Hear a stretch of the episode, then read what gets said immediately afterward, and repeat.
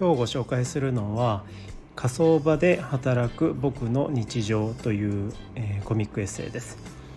えー、著者は、えー、下駄花尾さんという方なんですけれども、えー、最近 YouTube とかにもいろいろ出てらっしゃるみたいですね。ちょっと私はあんまり YouTube 見ないのでわからないんですが。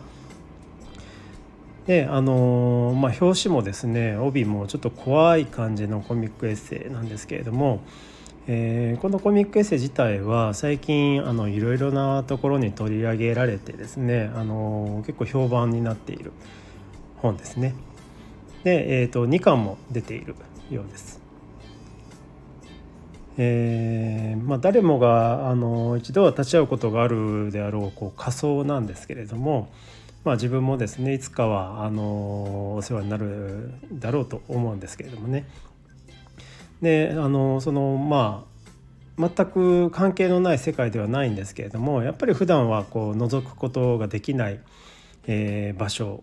まあそれが火葬場じゃないですか。そんな火葬場をあの仕事場として選んでですねさまざまなご遺体を見送ったあの著者の日常がとてもあの可愛らしい絵で描かれているんですね。でその亡くなる人も様々で家族も様々でそこで働く方もいろんな方がいるという中であの時にはあの涙が出てしまうようなエピソードもやっぱりあるんですね。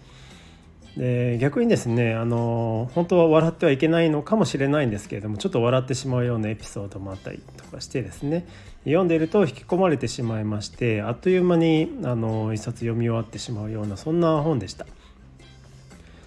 でコミックエッセイのいいところはですねこういった普段接することのないような世界とか立ち入ってはいけないような世界をこう気軽にですねあの、まあ、文字だけじゃなくて、まああのま、漫画で知ることができるというのがあのいいところだなというふうに思っています。この作品はですねその顕著なあの例であってですねこれまで特に考えることもなかったようなことをあの知って考えるきっかけになる一冊でした。でもうあのこの本はですねここ最近、えー、ご家族などあの近しい方を亡くされた方にはあの今はちょっとねあの読みになるのやめといた方がいいのかもしれないですけれども、えー、でも火葬場という場所についてですねあの知っておきたい、